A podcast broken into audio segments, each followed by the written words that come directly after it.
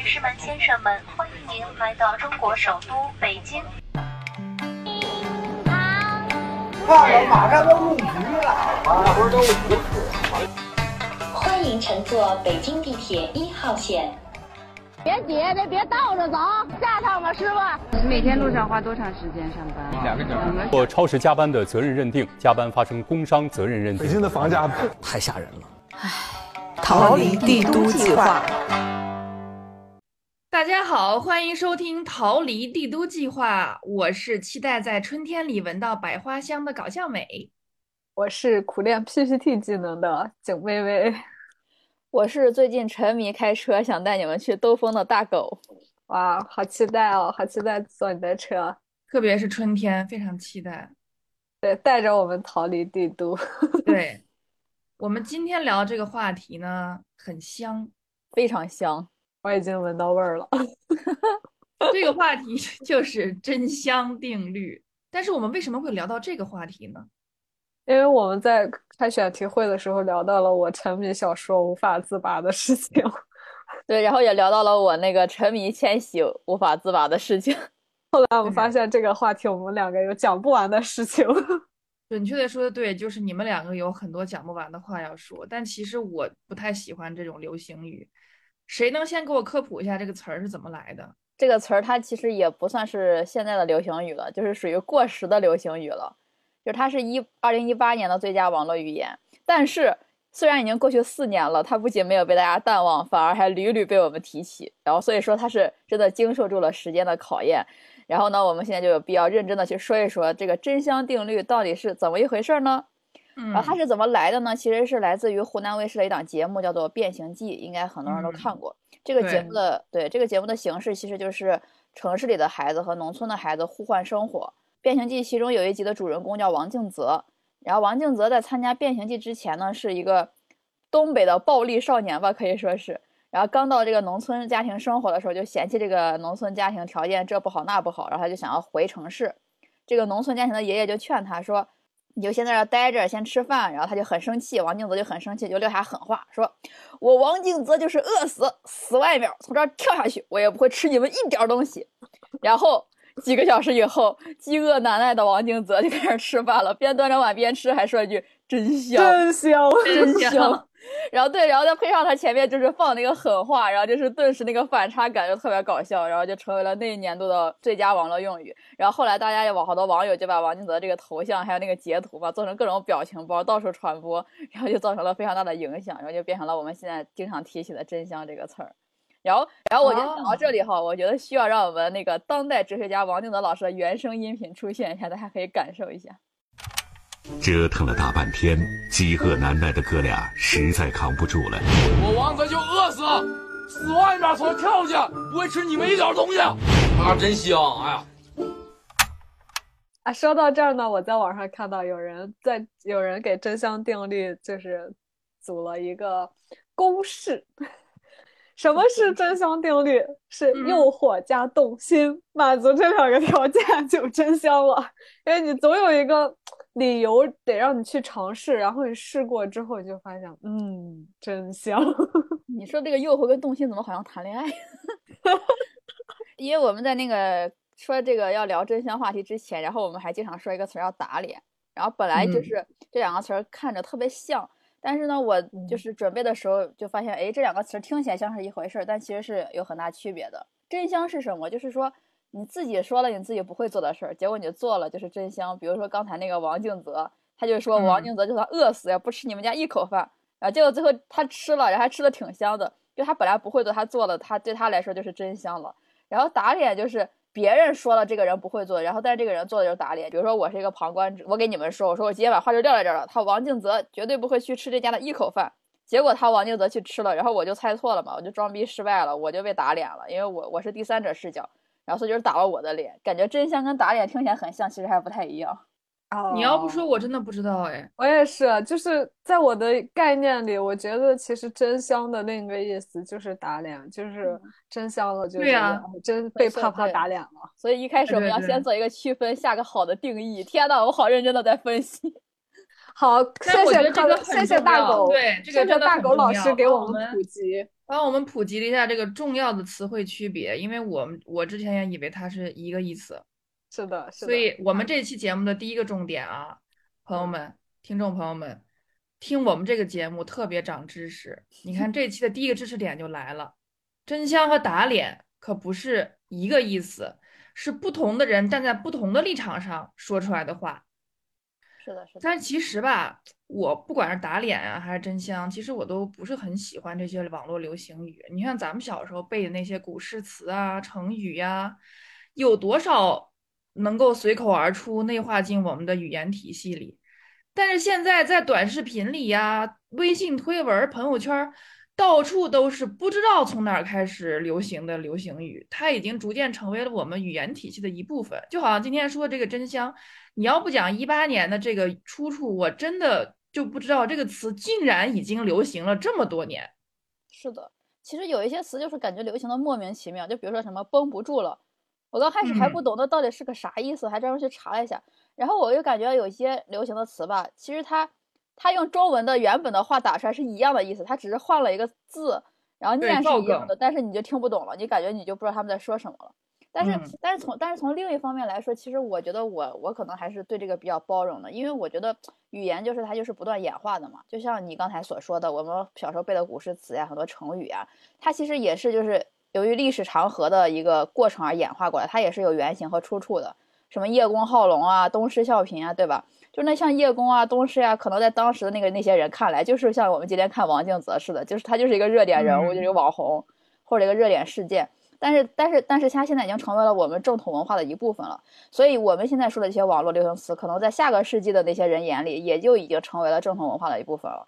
你看，白话文刚出现的时候，还好多人遭抵制呢。所以，我觉得，如果就是这个词语本身，它能够更好的去抒情达意，然后更好的利于传播。比如说，某一说香，真香，就特别的，就通感的那个感觉，对，就是这种，就是特别的，就是灵动，特别的，就是有那个感觉。我觉得，我觉得我是能接受的。但是相比真香，我我其实最受不了的是它不香吗？这句话，各种短视频说就听得有点烦了。对，就什么什么什么，它不香吗？就感觉这个词，这个香本来没什么问题，这个字，但是现在变成了简单粗暴的概括一切你认为所谓美好的东西或者表达和评价，就什么都是香，要不就是香，要不就是不香。好了，我们扯远了啊。但是所谓总结一下，所谓的真香定律呢，就是曾经和现在的巨大反差啊。曾经讨厌的呀、反感的、抗拒的、嘲笑的、不耻的、不屑于的，对吧？现在都喜欢了、爱了、离不开了、舍不掉了，就真香了。你这个总结挺到位。对，那既然这样呢，那我相信你们也有不少的真香经历，所以我们先请。沉迷看小说的景妹妹来分享一下她的真香体验。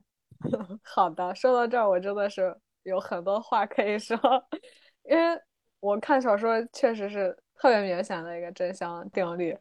因为我就高中的时候，班上就有很多人捧手机看小说，然后他们还是好几个手机换着看，就没日没夜。那会儿你知道吧？万能充，换上电池，你说的就是我，你说的就是我。我那会儿就很不认可这个行为。我当时认为那些网络小说的写手，他们的文笔很一般，写的很一般，花宝贵的时间去看那些小说，在我来说是很不值得的。然后他那个网络小说还很长，对，特别长，就是你看那个，就打印成书以后，就是一个小说十几个、十几本书，厚，还有盗版那种错别字满屏。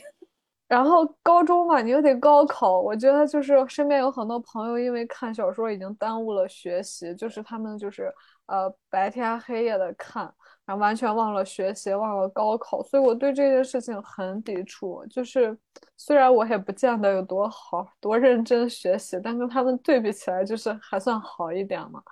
那我就不认可这件事情。然后后来上了班之后，就有一年过年的时候。我在家特无聊，我就想起大狗给我 推荐的小说了。安利虽迟但到，对。然后我就拿着大狗给我的资源看，我印象特别深。第一部就看的是那个《雪中悍刀行》，我当时看的时候内心就说：“哎，当以前是我肤浅了。”就是，对真香了，因为这部这本小说里头的作者文笔啊，他的文化素养呀，就没有我想象中那么差。就我看的时候，我觉得他很好。那是因为他给你安利的这一部正好特别好看嘛？对，因为我已经筛选了十部里面，我已经把另外文笔不好的九部筛选了，所以给你安利了这一部。虽然，所以虽然它很长，巨长，但是我还是那一年把那本小说看了三遍。我的天呀！我我我默默的说一句啊，作为安利的安利者，我到现在也没看完，你都已经看三遍了，我天！哎，所以我好奇的问一下，他这个电视剧是改编了百分之多少的内容啊？既然这么长的话，没有没有看电视剧，我也没有看电视 剧，因为我觉得小说足够精彩，电视剧我反倒觉得我我我我电视剧看了开头，我觉得没有小说那个感觉，心理活动和人物描写没有那么精彩。嗯，我感觉我个人理解，虽然我没有看过，但我个人理解那个电电视剧是把。小说里头的关键的情节抓出来了，所以它只是相当于抓住了重要的部分。其实还有很多细节也值得你去看。对，我觉得它很多那种深入的描写，就是就是看电视剧，我觉得是很难感受得到。对，是的，就是因为我被作者深厚的文化素养、历史基础，因为它里头也也也那个北凉的边境嘛，然后守镇什么的。我当时去山西博物馆也看到什么。古代的时候的军事重镇，我觉得跟那个也很重合。然后还有他对人生的思考，还有人生的态度，我觉得都是融入到了小说的人物里面。就看的时候很能能跟着情节，就是人物的经历起起伏伏。然后就是人家在对战的时候，我特别我也就跟着特别紧张。然后主角受伤难过的时候，我也很想我也会哭。但是搞笑轻松也会也会轻松。就看完之后觉得特别酣畅淋漓，就是你。好像你跟着你跟着小说，就是走完了这个人的一生，嗯，其实有点像追剧一样，就是那种忘却俗世的烦恼，沉浸在另一个想象的空间。对对对，就是完全脱离了现实的一个世界。嗯，然后我觉得，嗯，我我我我有这样的真相。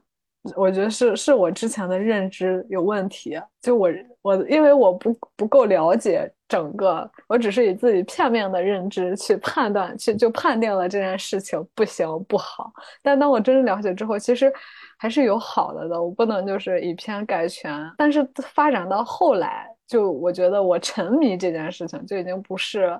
认知偏差的问题，个人感觉更多是心理补偿，就是因为看到小说里面就是形形色色的人，有不同性格的人，他们有不同的说话方式啊，处事态度啊。然后，因为我平时是一个几乎不社交的人。然后我觉得我看小说可能就是是我的一种补偿心理，因为我在小说中就是可以毫无压力的了解和认识很多人，对对对对对，就是去做到现实中不可能发生的事情。我觉得我自己现在沉迷，可能是因为补偿心理在作祟。嗯，所以你的真香体验就是你曾经非常抗拒看小说，但是现在已经完全沉迷了。对。就是你迟来的青春期，想到我们高中班主任说，对于高中生来说的三大杀器就是游戏、网络、嗯、早恋。同龄人经历的，你当时没有经历，但迟早都会经历，虽迟但到，你知道吗？看小说的这个真相，其实我也有体会啊。但我不是说以前反感看小说，但你刚才讲到看小说的时候那种沉迷的那种状态，和你沉浸在他的世界里面那种跌宕起伏的状态，其实我想，呃，任何一部吸引你的作品，你都会有这个感受，其实是蛮开心的，有点像打游戏，因为古代人没有游戏嘛，以前的人没有电子游戏，所以看小说对他来说也像在打游戏一样。对，就是精神上的放松。是的，是的，对。好了，那景妹分享她的真香体验，大狗来讲一下吧。就像开头所说的，就是我本来想分享的是我从一个鄙视追星的人到自己追星的一个真香的经历的，但是呢，我后来又想起来一个作家的真香的故事，然后我觉得他们这个这个故事更有意思，所以我打算分享这个故事给大家。就是这个作家大家应该都很熟悉，就是写出了《活着》《许三观卖血记》啊《兄弟》等书的余华。嗯，对，哎，巧了，他的真香对象也是一个作家，我们更熟悉，那就是鲁迅，迅哥。余华他是怎么对鲁迅真香的呢？就是他，余华曾经说过一句话，他说：“三十六岁之前，鲁迅是我唯一讨厌过的作家。”他为什么那么讨厌鲁迅呢？就是我觉得很多人应该跟他一样有这样的心路历程，就是我们上学的时候，我们的课本里面总是有鲁迅的文章，每学期都要学鲁迅的文章，要背呀，然后他的一句话要反复的去分析。而他的文章里面就是那种白话文的那那种书写方式吧，跟我们现在的口语还有所区别，就是有时候读起来还挺拗口的那种感觉。然后他的文章里面有很多那种对旧社会吃人的那种制度的批判和讽刺嘛，跟我们现在的这种生活的时代好像就是离得比较远，我们就感觉很难以共情，就觉得哎呀，这个人怎么像个愤青一样，老是到处骂人，到处讽刺，对吧？余华对鲁迅的文章，就是他可能也有这种感觉，就是他觉得这人就是不知所云，他觉得鲁迅的文章唯一的用处就是可以用来辩论，什么意思呢？就是你 你跟别人辩论的时候，你说个什么话，然后你引用一下鲁迅的名字，然后就觉得特牛逼，就没人敢质疑。就是他有一次午休的时候，然后余华就跟一个同学，他俩就开始争论，就是什么时间太阳离地球最近的这个问题。然后结果呢，好多人就赞同那个同学的观点，不赞同余华的。然后余华就想，完了，我要输了。然后情急之下，他就把自己的答案上面说是鲁迅说的这句话。此言一出，就没有人敢质疑他了，是吧？对，就是大家觉得，哎呀，是不是是不是因为嗯，余华带起了这样的头儿，以后万事都是鲁迅说的。鲁迅，我我觉得就是因为我没有说过，鲁迅说这个话我真没说过，在我们根深蒂固，就他太有地位了，就是课本里到处都是啥，觉得他就觉得他特牛逼，而且就是这种就感觉像是被大家当做精神领袖一样去膜拜的那种感觉，就是你因因为这句话是鲁迅说的，你都可以放弃自己的立场那种。然后这这种感觉就让余华更反感鲁迅了，他因为他就觉得鲁迅好像就是他就是他那个时代的那种理论，你知道吧？就是那个动荡的时代他已经过去了，就我们的文学作品中不需要鲁迅那种批判的那种精神了，只是一个时代堆积起来的一个符号罢了。所以他就非常拒绝鲁迅，然后拒绝读阅读鲁迅的所有作品。他怎么真香了呢？就是有一个导演他找到了余华，然后邀请他将鲁迅的小说改编成电影剧本。然后当时余华已经三十六岁了，然后他就。他虽然内心很不屑哈，但是他囊中羞涩，然后为了这个钱，然后就应承下来了这个工作。然后你想，你要改编电影剧本，你肯定要把人家原著给读一下嘛，所以他就去买了一下鲁迅的那个小说集去读了，然后就跟。景妹妹沉迷那个小说一样无法 自拔，打开了新世界的大门。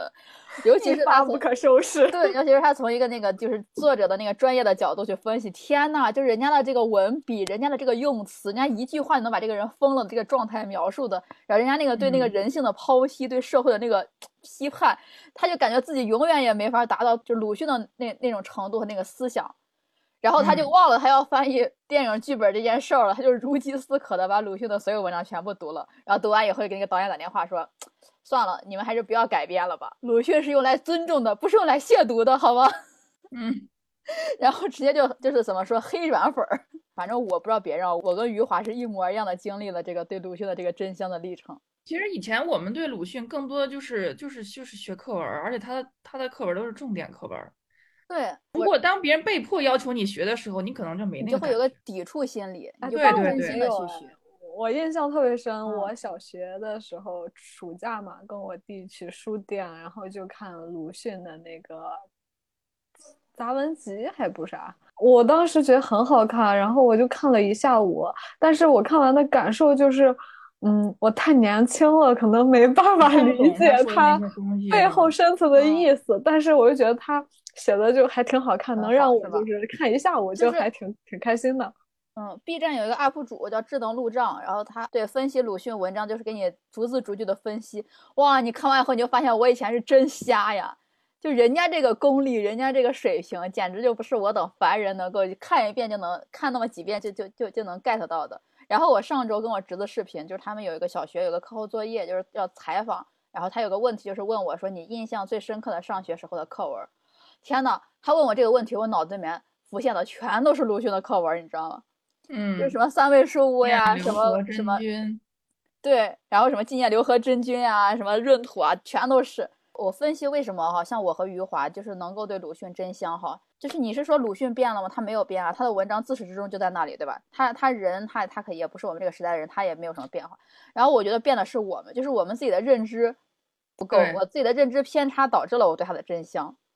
然后我刚才讲的这个可以说是单人的真香吧，但是还有那种整个群体的那种真香经历，就是大家知道那个埃菲尔铁塔吧，巴黎的标志性建筑啊，对，也可以说是法国的象征了吧。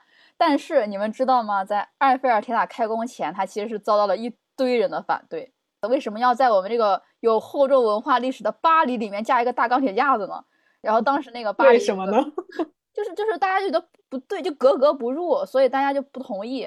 然后到当时那个巴黎的那个《时代报》就刊登了一批那个艺术家和建筑师联名抗议的那个抗议书，然后底下有好多人，大概有三百多人签名，然后其中还有那个什么古诺德呀、莫泊桑呀、左拉呀、小仲马等等好多名人签名，都不同意建这个。然后其中的莫泊桑就是典型代表，他就直接宣称撂狠话了，就说巴黎如果建成铁塔，我就要永远离开这个城市。然后就真香了嘛。然后因为那个埃菲尔铁塔是因为世博会建的嘛，世博会就是结束了以后，埃菲尔铁塔就获得了世界的赞美。然后莫泊桑就成了来这里吃午饭和用下午茶最多的人。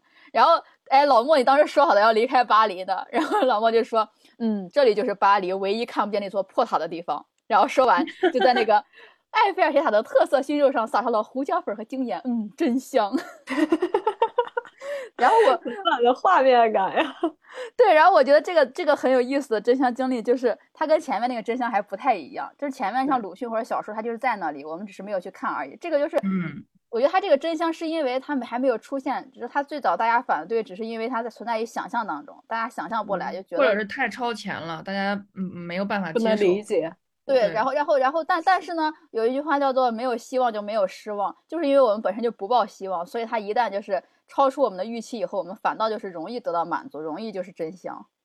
嗯，你说到这儿，我想起来，其实巴黎还有另外一个建筑也有类似的经历，就是卢浮宫门前的那个透明金字塔。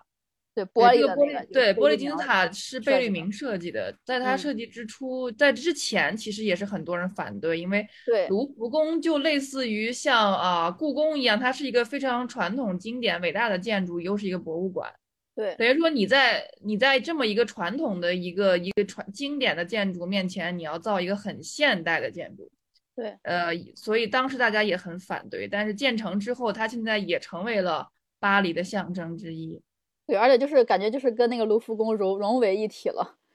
对，而且我不知道你们看过那个电影，呃，《达芬奇密码》没有？其实，在这个里面啊，我就不多剧透了啊。这个这个金字塔其实是一个非常重要的一个标志物和地点事件，所以其实，在电影里面有非常重要的出现。所所以你，我觉得这个好像突然让我想到另一层意思，就是为什么真香？是因为这些大师是真的大师呀。对，换一个，他为什么是大师呢？对吧？是因为他们有超前的、超前的意识和审美。对对对，对，就是引领的。如果说你换一个不咋地的人，他他他他可能刚开始大家不同意，他建出来后大家更不同意。对，还有一点就是他们确实经历，就是经受住了时间和岁月的考验和历练。不管是鲁迅的作品，还是这些伟大的这种建筑，他们是他们是经得起的。嗯。所以这也是会让我们感觉，嗯，你当初可能并没有觉得会怎么样，但曾但你长大之后，当你改变之后，你也就会对曾经曾经高曾经爱答不理，现在高攀不起，对，就是这种。那最近呢，我我的真香经历呢，也跟我的这种经历的变化、成长也有一定关系。那就是我现在的这种上班状态，因为我去年在我们当地的一家单位呢开始上班啊。这个单位是八点半上班，五点半下班，从来不加班。哎，我上班这么多年啊，真的第一次五点半迎着落日晚霞，我可以下班了。然后下班之后的时间完全属于我自己，没有钉钉，没有周报，没有突如其来的电话会议，没有 PPT，就就完全属于你自己。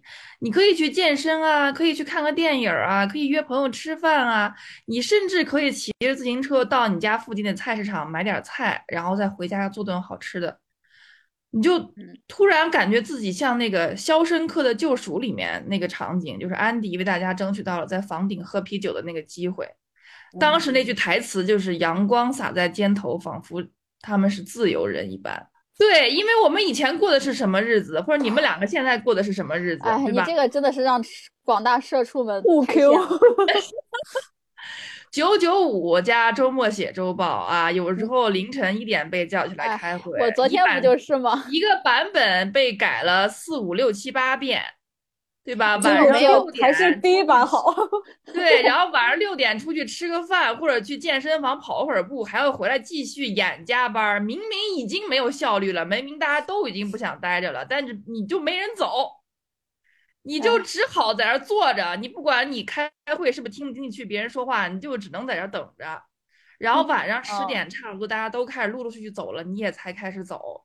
然后回家之后呢，你又报复性的补偿性，就跟警妹差不多熬夜。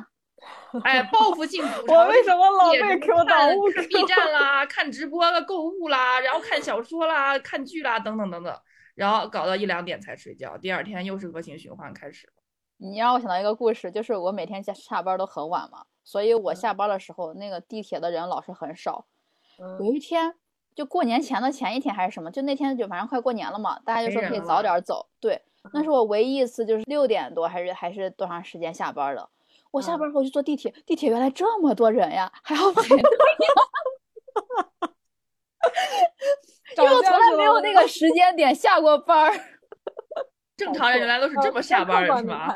对，而且而且地铁，而且你说的这个生活的反差，又让我想到一个事儿，就是我我刚毕业那阵儿，就我对那种我周围身边有好多同学，就是去考公啊，去考那个呃事业单位啊，然后去什么国企，对，考编。然后我就特别不能理解，我就说我绝对不要做这种一眼就望到头的这种工作，我觉得一点都没意思。我就要去大城市，我就要去开阔眼界，我要多学习、多接触、多看。我觉得人生就是经历，不同的经历组成的。我我就不要每天按复就是日复一日。然后我现在特别羡慕他们。哎，我跟大我跟大狗一模一样。我在我在大学的时候特别不能理解周围那些。要考公务员，要考教师资格证的啊！一毕业就回老家的人是吧？对，就是因为年轻嘛，年轻就是很无知，然后对未来充满了希望，而且还对自己莫名的自信，总觉得自己以后吧能闯出一个一片天地，老厉害了，我跟你说。然后这几年吧，被社会毒打教育了之后，才发现，嗯，还是考公考事业单位好呀。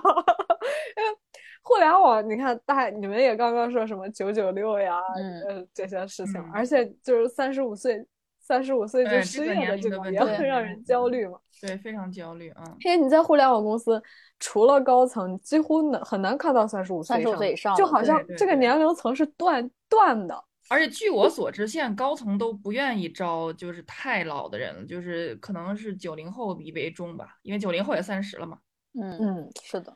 其实我觉得不公平，就是你想三十五岁正是你就是人生的那个人生的拼的时候，对，而且就是你就是就是你你刚你你你就是既有经验，然后又没有那么冲动的时候，结果就不要咔嚓失业了。有一段时间确实因为这个很焦虑，嗯，我自己也想过，因为我自己身体就是一年一年的也不太好，然后尤其是天天过敏。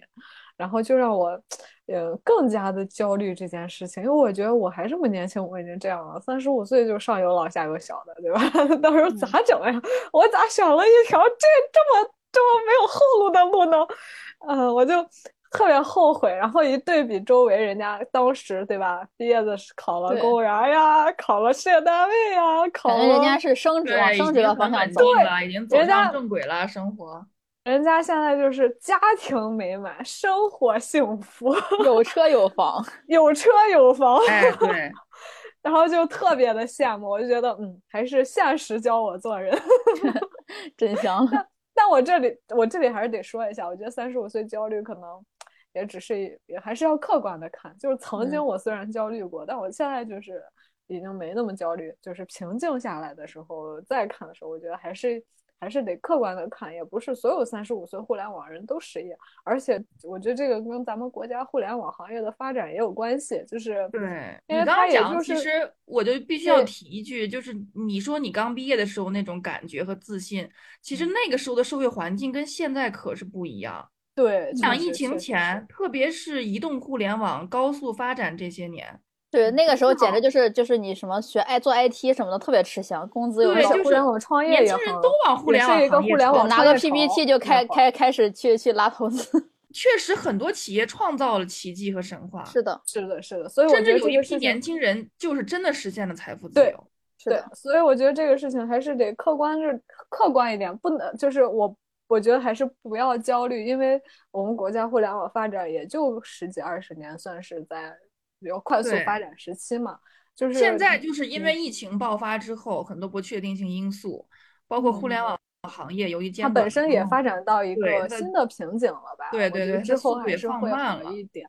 对，所以这个就让我想到那个，就是就是那个很有名的一句话嘛，就时代的一一粒沙嘛，落到个人的头上，什么的那个，就是就是就是你选你你入错行了，或者你选错职业了，就是就是它整个大环境的趋势是不由你改变的。嗯，对。但另外一方面，如果说真的在你这个你在这个行业奋斗了多年之后，你有这样的焦虑或担忧。那另外方面是不是也要思考一下自己，也许真的不太适合，或者是不是要要去看新的路子了？因为。因为我想，在我们年轻的时候，在北京闯荡的时候，那些在老家的朋友们，他们是不是也会焦虑呢？他们会不会焦虑？哎呀，我没有出去闯荡，我没有去锻炼，那我以后是不是怎么怎么怎么怎么样呢？对吧？没有竞争力了，还是？哎，对，其实大家都会有不同的焦虑，只是现在看起来，这就这又是围城，就是你对 想进来的人想出去，想出去人想进来，就是只是你所在的那个立场和环境不一样。嗯，对对对，是的。所以所以其实刚才我们说很多真相，就是一它是周围的整个环境变化引起的因素嘛。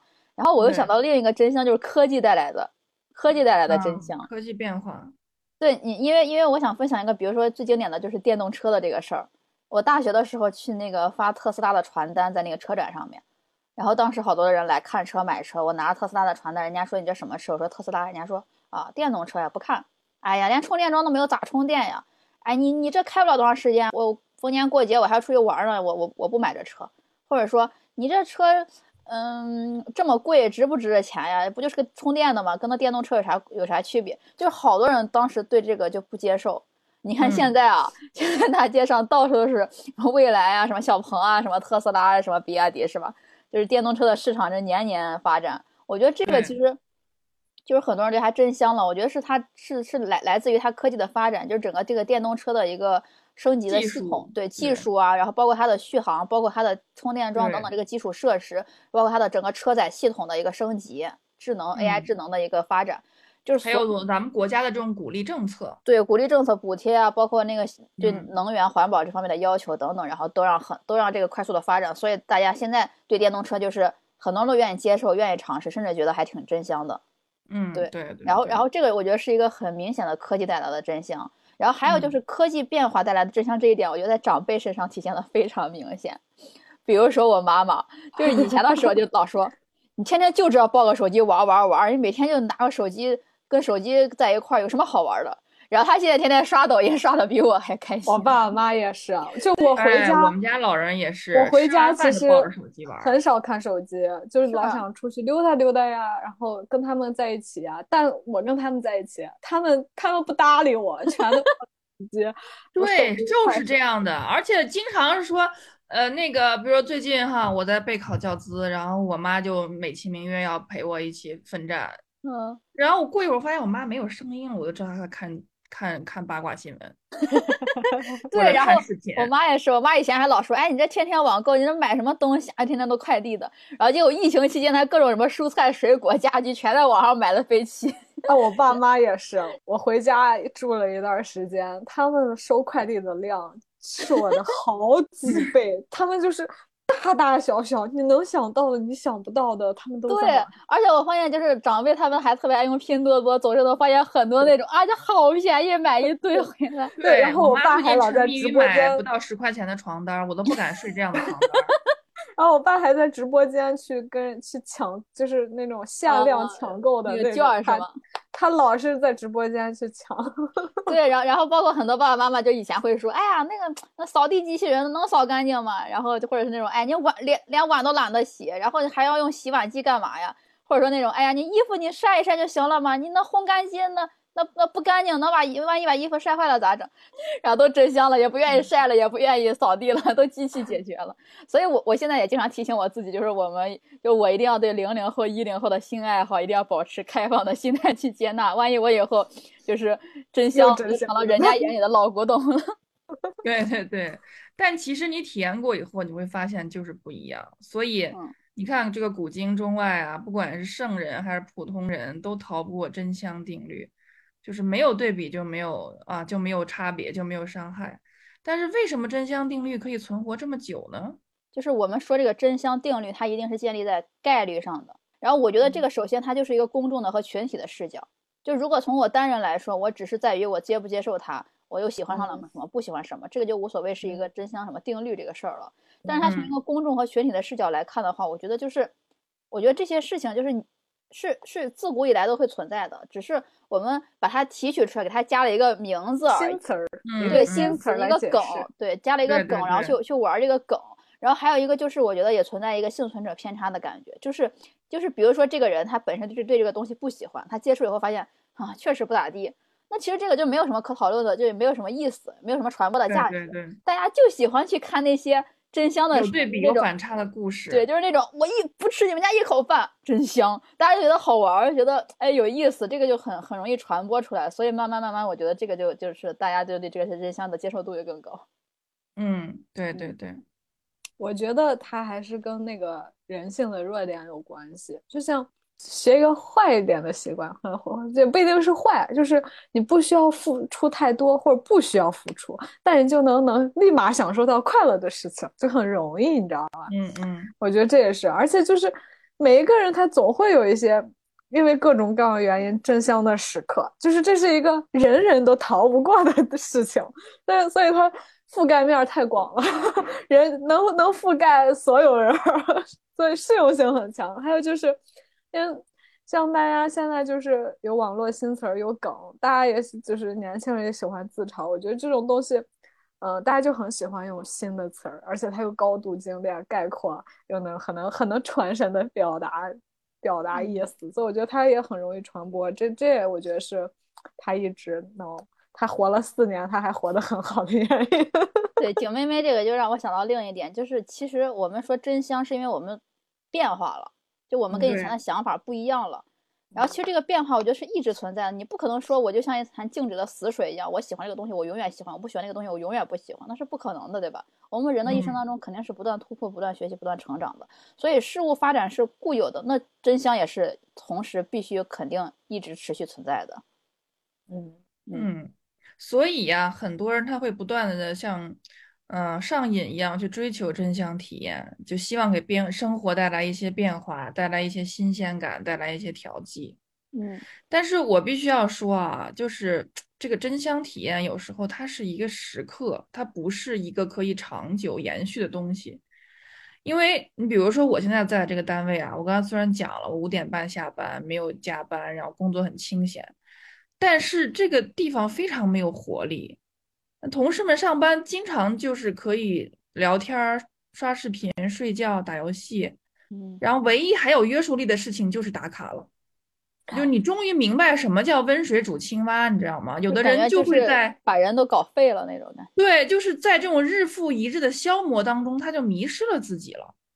那有的同事呢，他可能精力在照顾孩子身上，所以我也比较理解他。他可能上班就是一个调剂，所以在这儿你没法跟人讨论这个行业的发展、这个事业的发展、我们的职业发展没有。甚至有人会非常直接的告诉我说，在咱们这样的城市啊，很多人就是没有职业发展可言，他就是一份工作。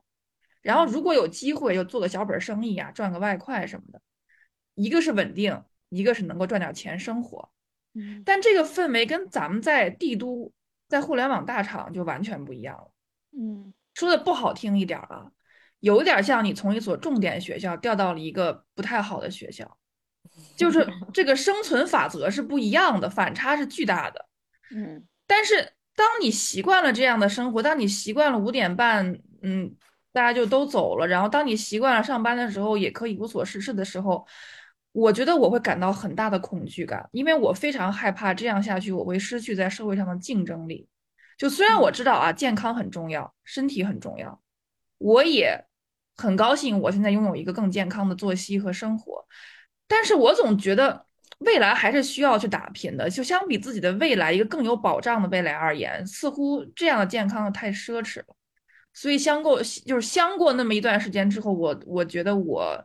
我现在已经没有这个感觉了，嗯，就不能沉迷在这种短暂的这种所谓真相里面。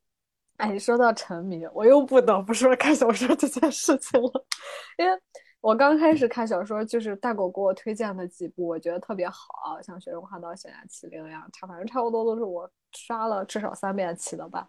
然后后来就不满足于大狗给我的推荐了，我觉得我自己可以，然后我就自己去越看越多，开疆拓土，发现新的小说、新的看小说的平台，然后就越陷越深，停不下来。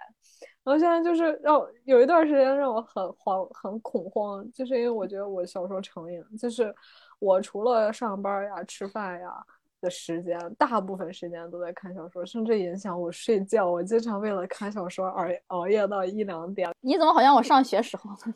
这就是虽迟大道吗？然后。就是因为最开始还是很享受的，因为你终于又打开了一个新世界的大门，哇，原来有这样一片天地。但后来当你沉迷其中无法自拔的时候，又很恐惧，觉得我怎么这样了？就是因为你会发现它占据了你很大的时间。但其实就是像这种网络小说，我自己觉得，就其实好的还是金字塔尖儿上就那么几个，大部分还是。啊，底部呀，中部这些，就是它能带给你的收益，你的收获，你在减少了吧，并没有那么多，但是它很浪费你的时间，你知道吗？然后我又停不下来，嗯，然后我自己后后来在经历过恐惧之后，我又自洽了，我就觉得。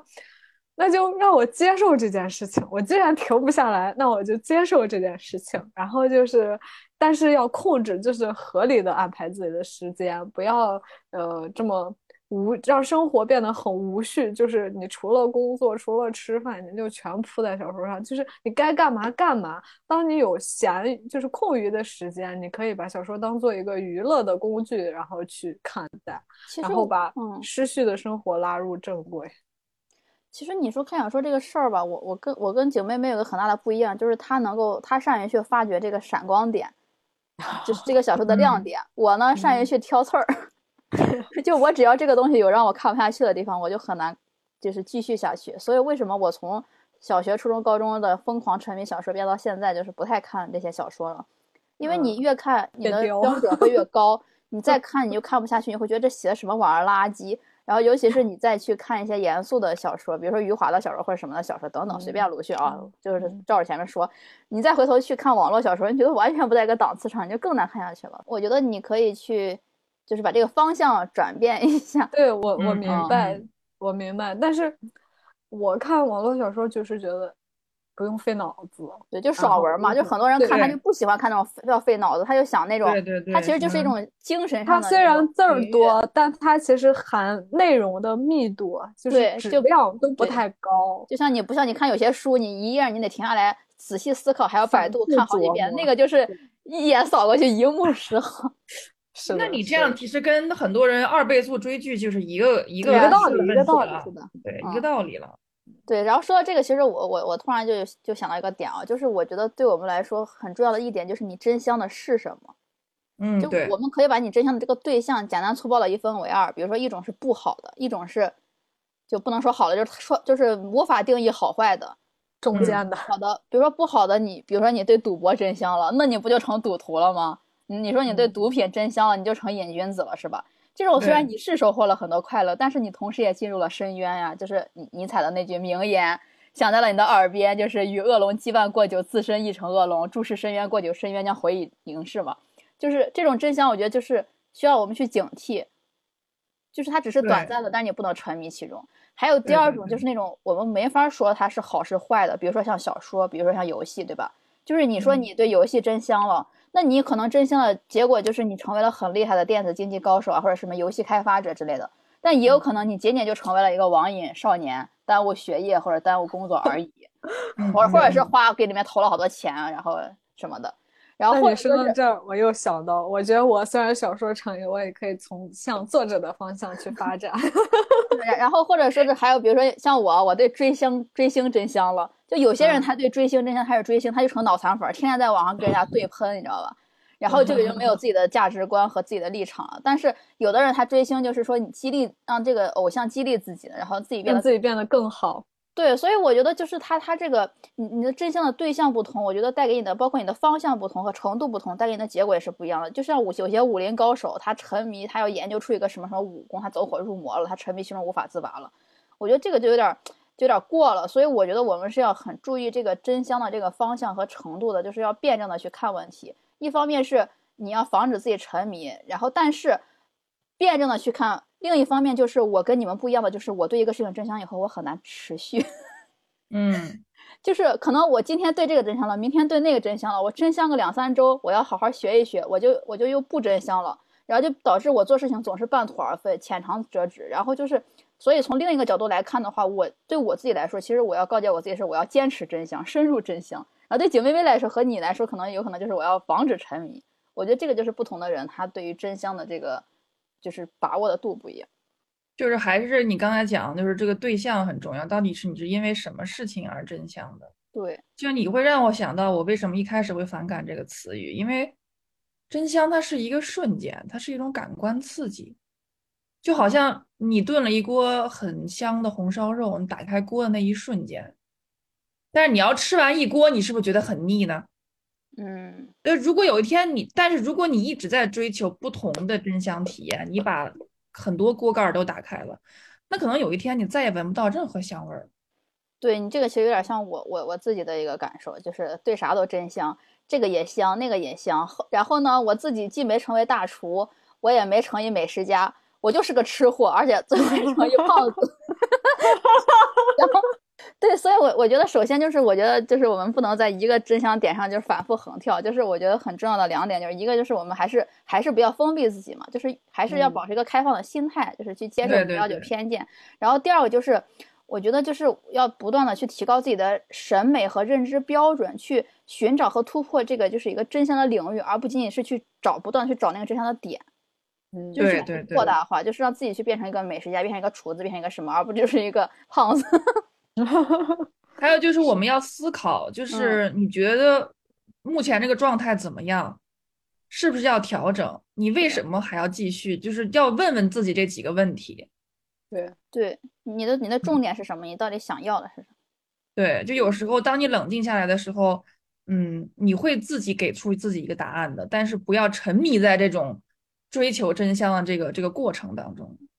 哎呀，我觉得今天跟你们聊完，好像这个话题我又有了更深刻的理解，就是 这就是让我找到了咱们做这个播客的一个重大意义。就像景梅一开始讲的一样，就是它可以帮助我们很好的梳理思路，哎，去反思一下我们的生活，这个就是对我很大的益处。所以我非常期待我们可以在以后再继续聊一些类似这样的话题。那也很欢迎各位听众朋友们呢，在评论区和我们互动。分享一下你的真香体验，还有你对真香的思考。如果有什么话题是你想跟我们聊的，也非常欢迎你来给我们留言啊，我们可以来聊一聊选题。欢迎大家呢在小宇宙、喜马拉雅、网易云、苹果播客订阅《逃离帝都计划》。我是高小梅，我是大狗，我是景妹妹。我们那我们下期节目再见啦，拜拜拜拜拜拜。